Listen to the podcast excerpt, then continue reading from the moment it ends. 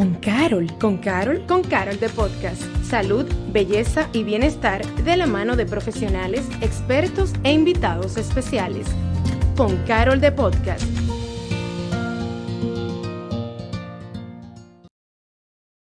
Hola y bienvenidos a un nuevo episodio de Con Carol de Podcast. Yo soy su host Paloma Rodríguez y ahora, señores, seguimos en el mes de mayo y estamos que desfilan todas estas madres preciosas que nos están acompañando.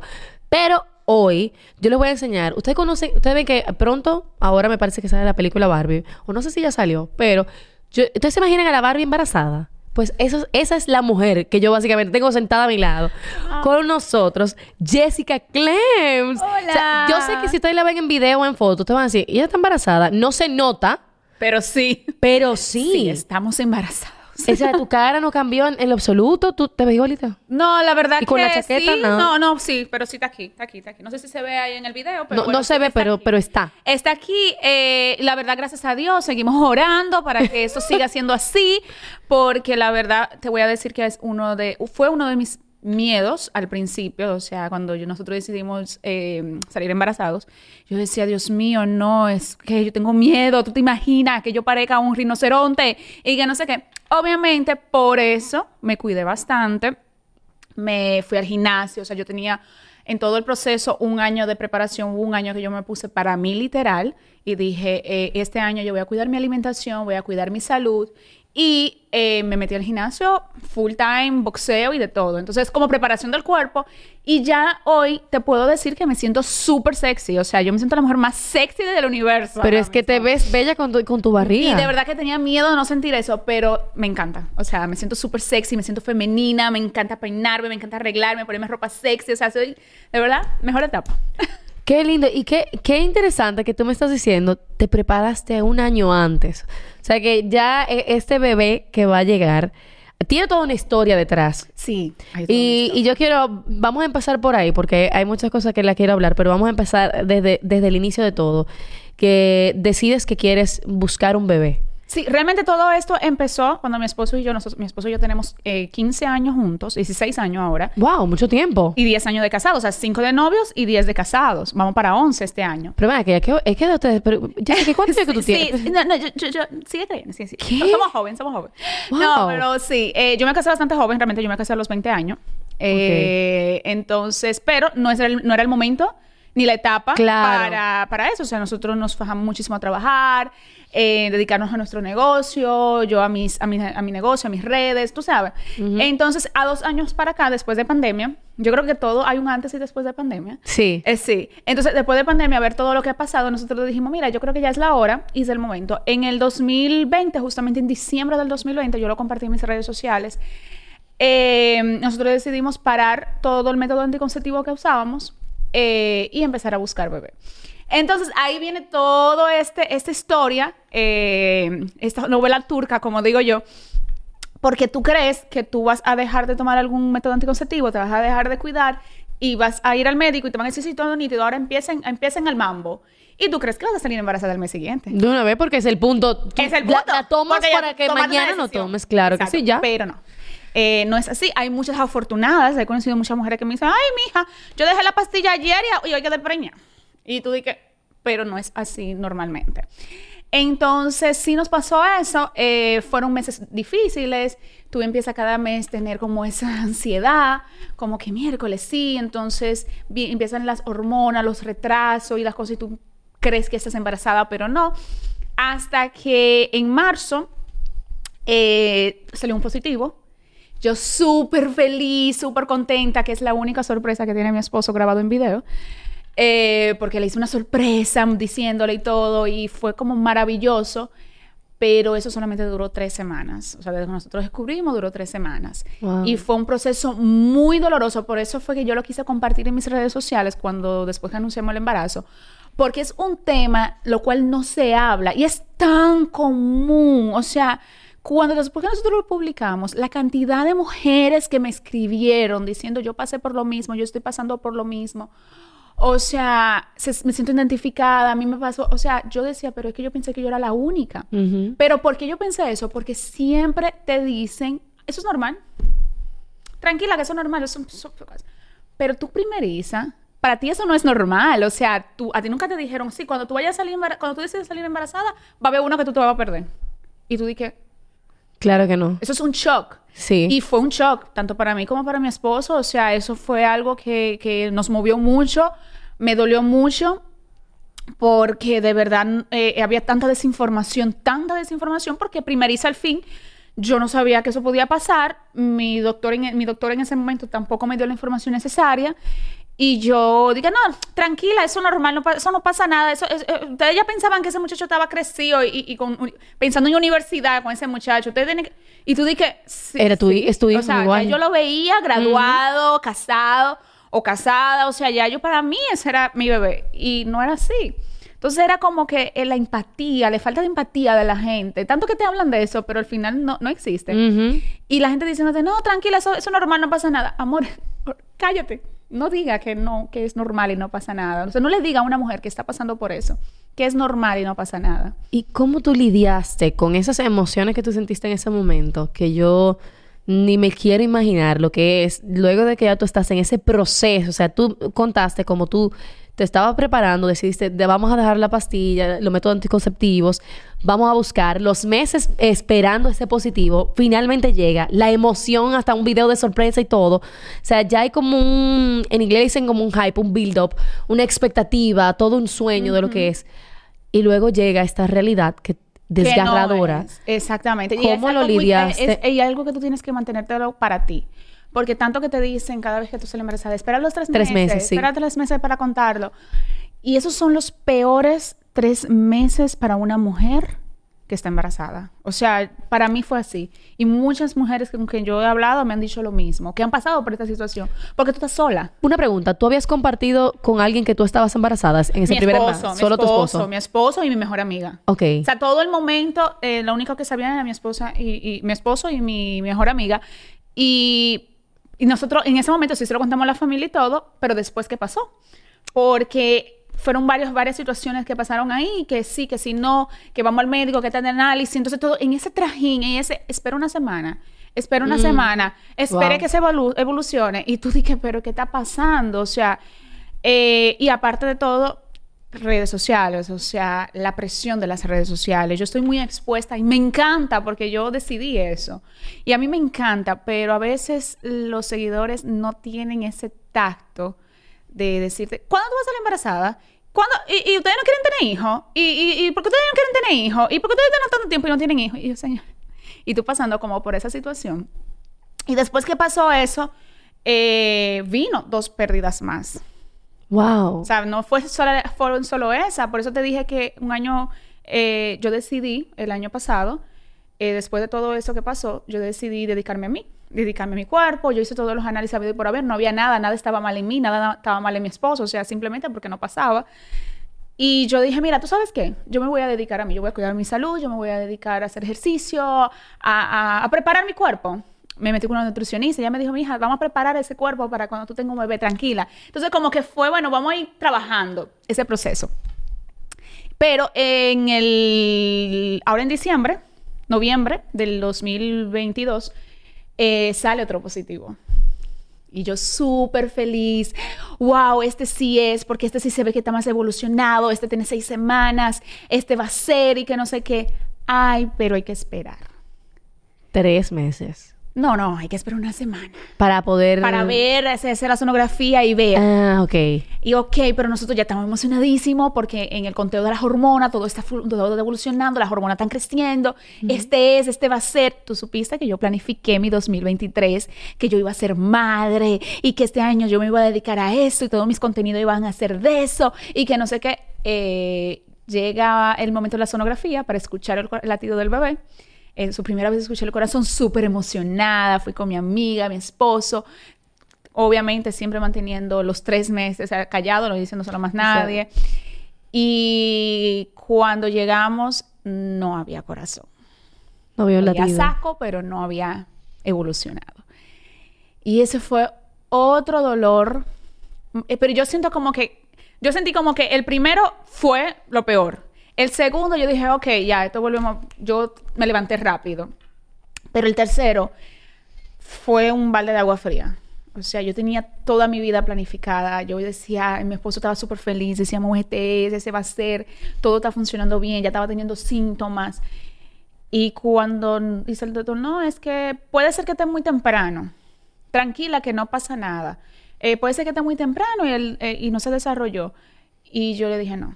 Sea, yo dentro de mí dije, no, eh, esto no va a seguir. Y fue así tan literal que al día siguiente yo me desperté y yo dije, aquí no hay nada dentro de mí.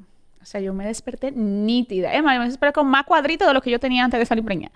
Y yo decía, no, yo estoy nítida. Yo estoy nítida, aquí no hay nada. Y esperé dos días, le dije al doctor, me voy a hacer la de sangre hoy mismo. O sea, yo me vivía apoyando sacándome sangre todos los días porque quería saber cómo iban las hormonas. Y cuando llegó un día, después de ese día que te dije que sentí eso, le dije, mira doctor, me hizo la prueba, salió todo negativo. O sea, las hormonas de, de, seis semanas bajaron a cero, como que si yo nunca estuve embarazada. Wow. Y para mí eso fue un choque muy fuerte. Pero entonces estamos ahora adelantando el tiempo y ahora sí tenemos un embarazo entonces, público que ya la gente sabe.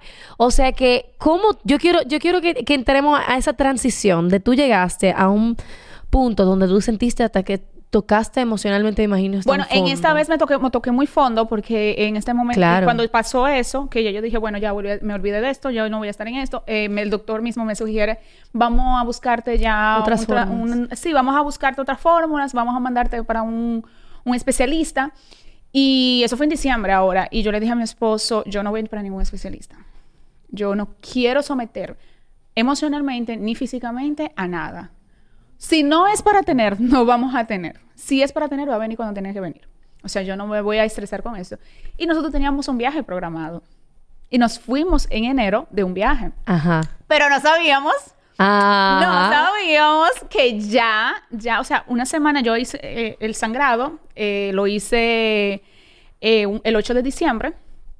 Según los cálculos del doctor, el 17 de diciembre ya yo estaba embarazada de nuevo. Wow. O sea, o sea que estamos hablando ni siquiera 10 días, 9 días. No, no, no. O sea, Dios dijo, no, mi hija, tranquila, olvídate, puf, y lo puso ahí. O sea, que limpió todo y, y lo, y, lo entró ahí y, ahí está. Y me fui de viaje para mis vacaciones sin saber, o sea. dándolo todo. Yo dándolo todo, lo gozando todo, bebiendo todo, viviendo el mundo. Y dije, bueno, nada, este año me seguimos lo mismo. Vamos a trabajar, vamos a hacer, tenía ya todos mis, mis planes. Ay, pero mi amor, cuando esas vacaciones se terminaron, el mismo día que las vacaciones se terminaron. ¿Te enteraste? ¿Cómo te enteraste? Pues me empecé a sentir mal. Porque, oye, se acaban las vacaciones y nos van a hacer una despedida allá en, Madrid. Nos fuimos de rumba, de discoteca a las 5 de la mañana. Cuando pasa el otro día, yo me empiezo a sentir súper mal. Y tú, mierda, que no me cayó algo mal. No, no, no, yo dije, no, espérate, la edad, la resaca, ah, no es como antes. O sea, la resaca me dura a mí como tres días. Ya tu cerebro ni siquiera computa de que, porque ya tú entraste y, y quería hacerle hincapié en eso, que es increíble, como al momento en el que llega, fue en el momento en que tú dijiste, soltaste esa presión emocional que tú te tenías a ti misma de quiero quedar embarazada. Así mismo. Y dijiste, tú sabes que eso está en manos de Dios y va a pasar si tiene que pasar. Sí, tiene que pasar. Y en el momento en el que tú lo pusiste a que fuera a disposición de lo que Dios quería en ese momento. Exacto. Y, de repente dijo, ok, posiblemente ahora está lista. Exactamente. Y así fue, o sea, literal, o sea, Dios, yo siempre he dicho que Dios en nuestra vida, mi esposo, siempre, y, mi esposo y yo siempre lo decimos, eh, Dios en nuestra vida nunca quiere darle el crédito a nadie. O sea, de que crédito, ah, porque gracias a Dios y a fulanito. No. O sea, tú nunca vas a ver gracias a Dios y a fulanito. No, siempre Dios. Gracias a Dios porque hizo la obra, hizo lo que tenía que hacer. Y fue así. Y cuando pasó los tres días de resaca, Ajá, que tú eh, que yo estaba mala, no, yo estaba mala, yo decía, Dios mío, pero, pero es que ya yo literal no puedo beber. O sea, jamás en mi vida puedo beber. Y todo me empezó a caer mal y me empezó a dar muchísimas náuseas. Mi esposo se lo encontraba como medio raro, pero decíamos, no, no es posible. O sea, fue una pérdida hace reciente. Eso no claro, es imposible. Llegamos a Santo Domingo. Yo le cogí odio España, o sea, yo le cogí odio a Madrid, yo le cogí odio, yo no, yo no quería estar allá. Yo decía, cambia el pasaje, vámonos, vámonos de aquí, o sea, yo necesito, porque el frío, todo me olía mal. Eso eran las hormonas. Esas eran las hormonas y yo. Cuando llegamos, era feriado, nosotros llegamos un domingo en la noche, que yo no comí nada, llegué, dejé las maletas y me acosté a dormir. Me levanté malísima el lunes, era feriado. Y yo, hmm. En enero fue eso. Sí, ajá, enero. Eh, uno, de En los enero 17, finales. uno de los 17 feriados que hay en enero. Ajá, 17, en uno de el los, de último feriado, Ah, el último. último. El o sea, ulti- sí, sí. porque hay como cuatro. Sí, Ajá. el último feriado de enero, eh, yo había dicho a, a mi entrenador de boxeo, oye, llego el domingo, el lunes te quiero allá en la casa, vamos a entrenar. Oye, porque yo estaba puesta que yo iba a ponerme fit. Claro, ya. Mentira. Esos no eran los planes. Y yo dije al entrenador, mira, a las 8 de la mañana ven que yo voy a entrenar. No importa la hora que yo llegue del, del viaje, yo quiero entrenar. Y yo, preparándome para entrenar, "Hmm, déjame hacerme una pruebita de, de casera. Cuando me hago la prueba sale la segunda raya más rápido que la primera. O sea, la, raya positivo. que normalmente sale, la Ajá. positiva salió más rápido.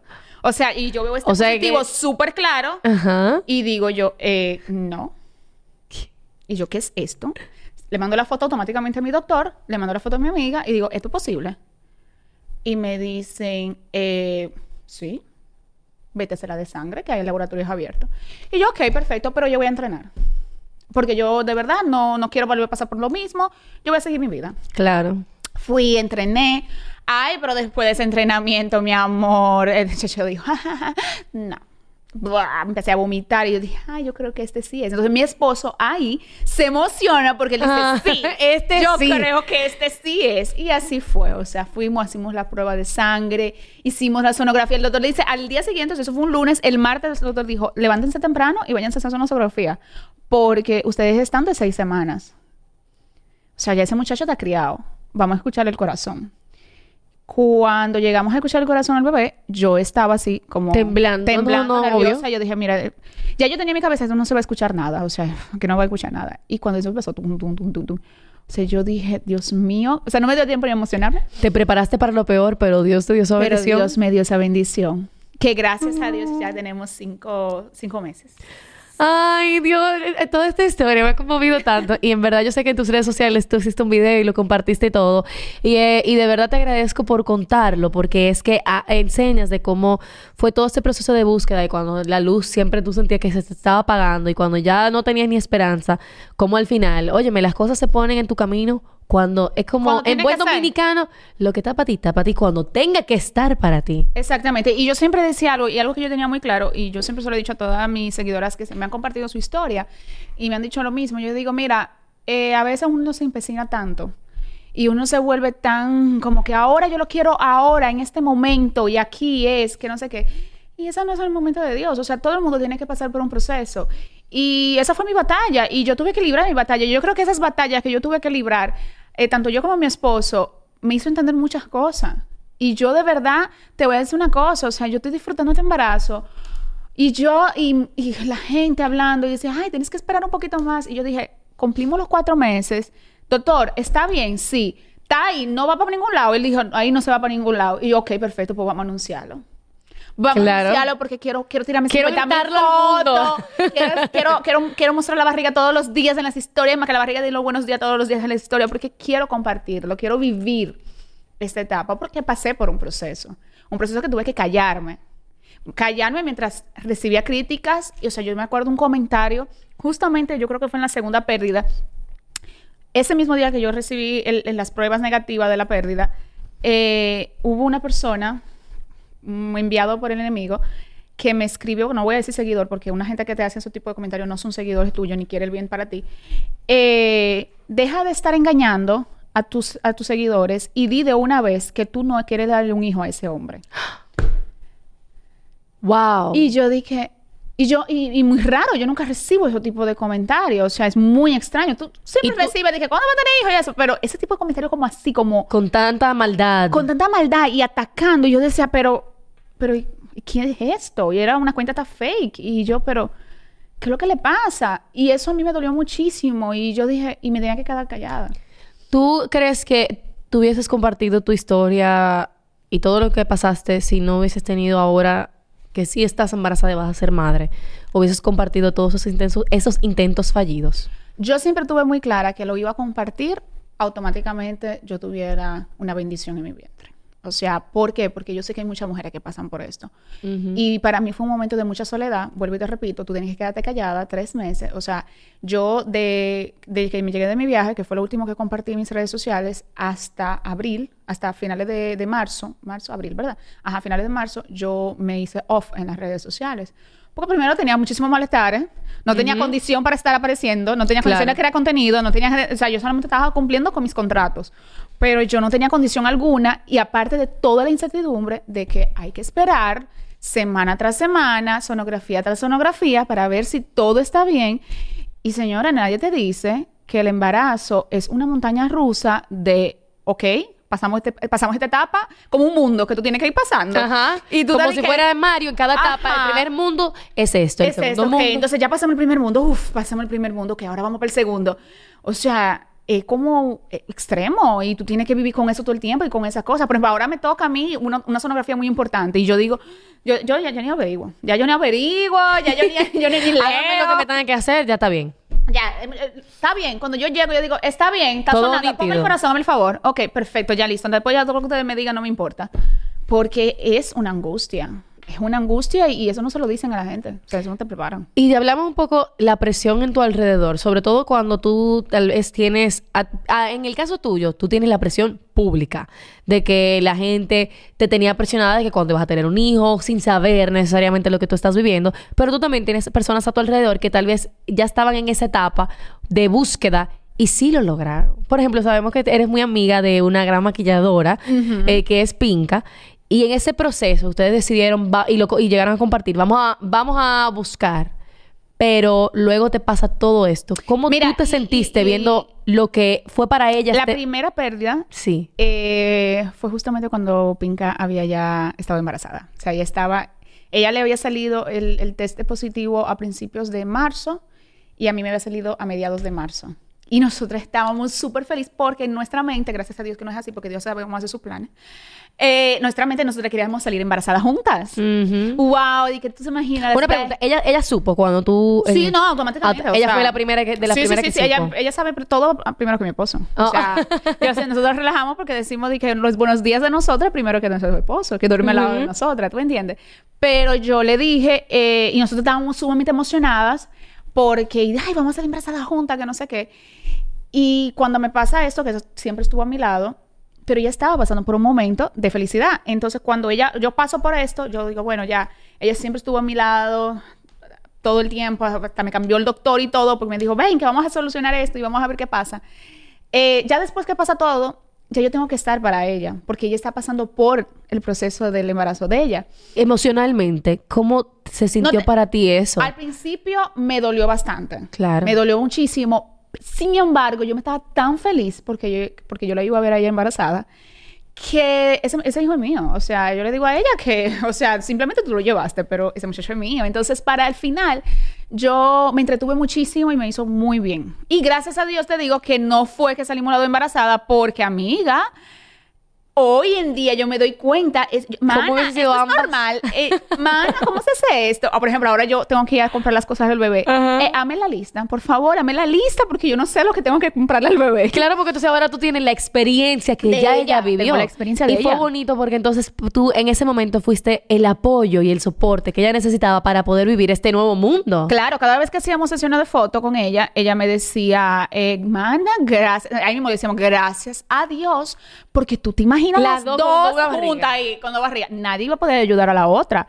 O sea, yo estuve en el parto de ella y decimos, y dijimos de que mira, si yo no si yo hubiese estado embarazada, yo no iba a poder estar aquí. Yo no iba a poder ver sacándote ese muchacho de ahí, porque jamás en la vida me iba a traumatizar. Digo, estoy traumatizada todavía, pero bueno, ya, ya estamos en esto. Hay que echar para adelante.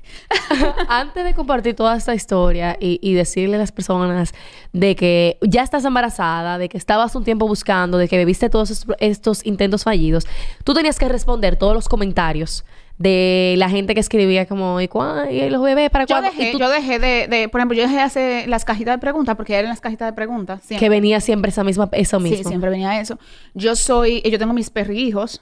Entonces, cada vez que me Ay, preguntaban, yo ponía, sí, yo ponía las fotos de mis perrijos. Yo dije, yo tengo mis dos hijos. Y literal, ellos son mis dos, mis dos hijos, ¿entiendes? O sea, que tú siempre te mostrabas, no necesariamente como una persona que andaba yo tuve eso buscando. como un escudo. No, yo tuve un escudo siempre. Tú o sea, siempre- yo, tú yo hice pusiste un un escudo. escudo. Yo puse un escudo con mis, con mis perrijos por eso. Porque yo le decía, no, ellos son los míos. O sea, olvídense, no me pregunten por muchachos, ellos son mis dos hijos. ¿Para qué yo quiero hijos si yo tengo yo dos? Pero al final, hoy en día, yo me doy cuenta que yo lo sé como un escudo. ¿Entiendes? Para que la gente dejara. O sea, señores, tú no sabes si la pareja quiere. Claro. O sea, ¿cuántas parejas yo no conozco que decidieron no tener hijos? Y eso está bien. Porque eso es lo que ellos quieren, es su realidad. Y Es cada quien tiene derecho a eso. Cada quien tiene derecho a eso. Entonces, pero la gente me iba preguntando. y Yo decía, pero si yo soy de esa pareja que no quiere tener hijos, ¿para qué tú me estás preguntando? Si, tú, si tú no sabes si yo lo que quiero es tener perro, tengo un nani de perro aquí.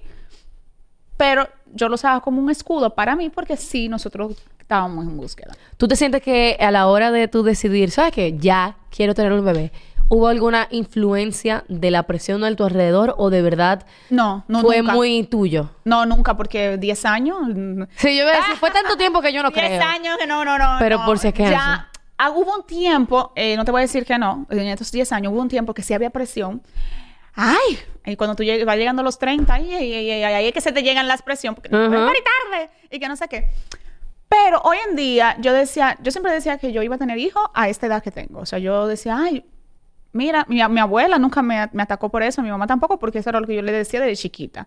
Entonces, por eso ellas nunca me preguntaron. Ay, qué bueno que sé que las personas más cercanas que sí, te importan. Mi suegra nunca preguntaba, nunca decía, porque ella conocía todo el proceso que estábamos pasando. Pero las tías, la amistad en la calle, ¿ah? Los amigos. los La- la- las cajitas de preguntas de Instagram. Pero yo la verdad que, que no, no la tomé, o sea, sí tenía ese escudo, pero yo creo que para mí se hacía más difícil fue en, el- en los procesos de las pérdidas. En el, en el tema de la pérdida sí me sentía un poquito más frustrada, pero después yo lo decía, esos son mis perrijos.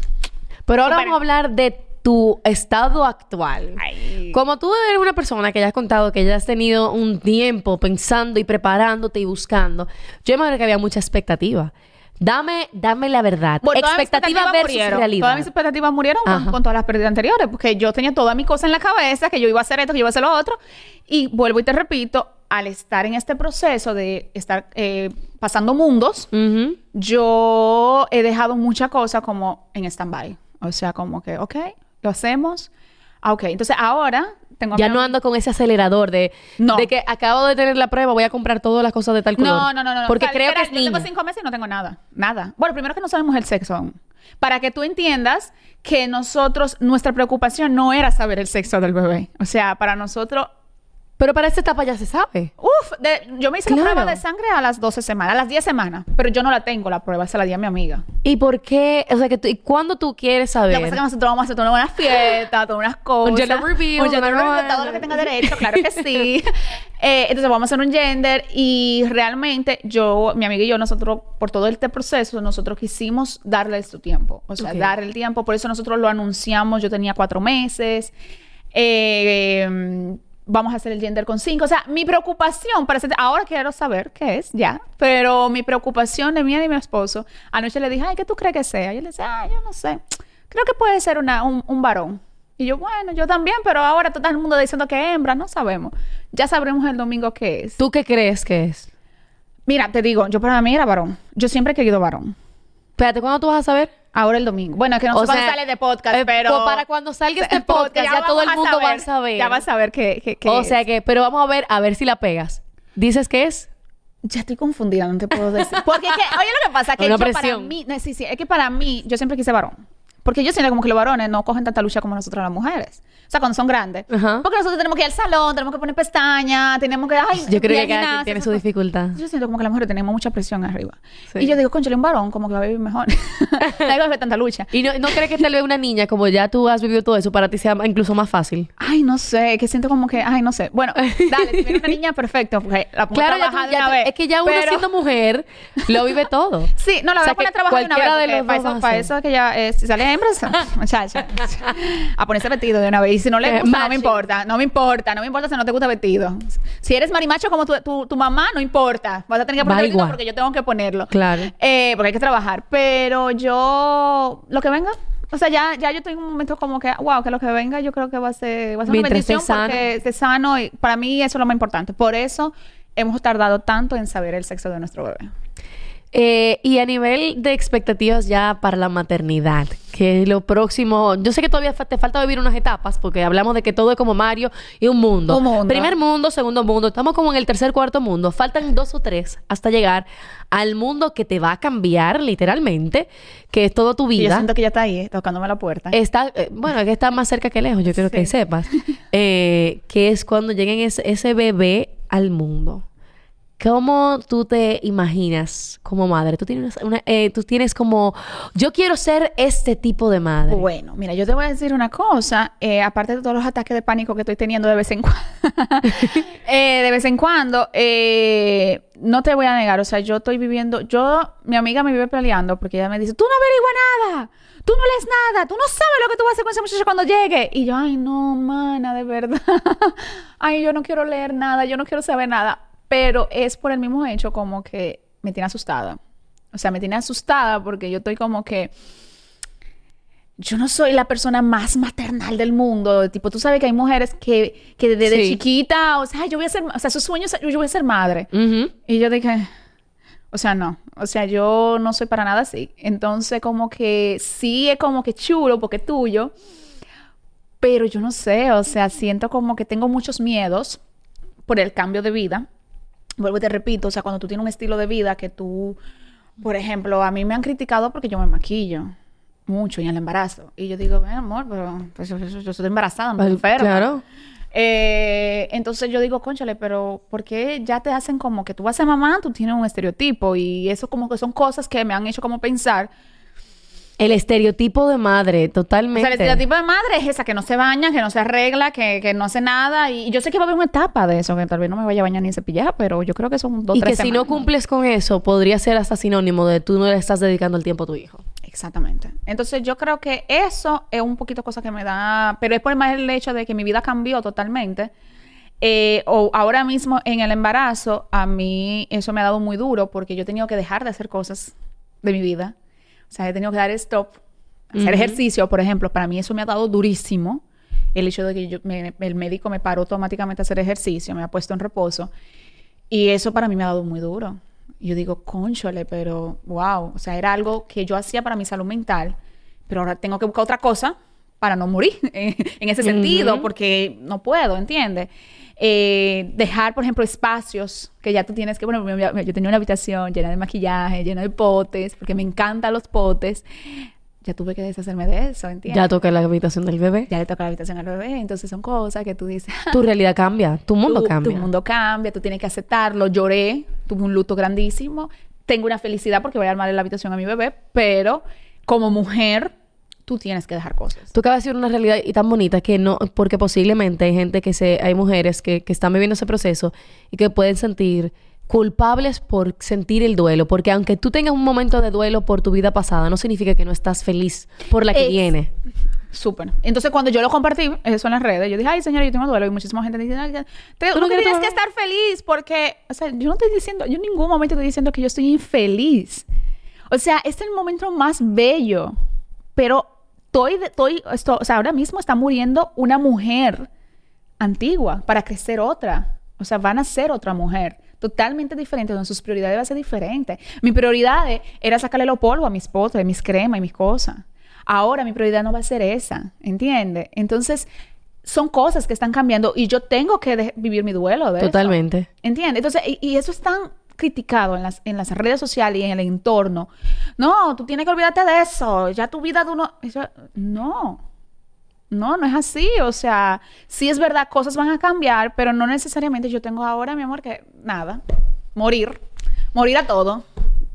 Tienes derecho a sentir y a, a sentirte mal y vivir ese proceso. Claro. Y yo creo que cada, cada mujer, hay tanta, hay tantos estereotipos y con toda la conversación que, que hemos tenido, eh, veo que eso es como ah, un factor común. El estereotipo, la expectativa, el que dirán, el que dicen, el que nadie te prepara para la realidad.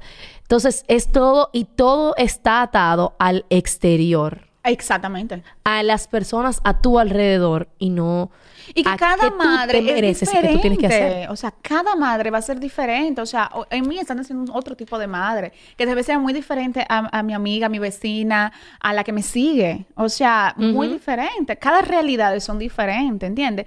Entonces, yo tengo que ahora adaptarme a mi realidad, a mi forma de cómo yo voy a, a- a tratar a ese bebé, cómo yo voy a estar con ese bebé. O sea, pero lo más importante es que al final yo nunca voy a dejar de ser madre, porque es que ya, ya yo fui madre, automáticamente yo supe que mi bebé está aquí adentro. Si tú pudieras decirle algo a esas mujeres que nos escuchan, que tal vez todavía, ahora mismo tú estás contando ya la historia, ya con, con tu bebé e- en tu barriga, ya esperando ese día, pero hay otras que tal vez todavía están en ese proceso.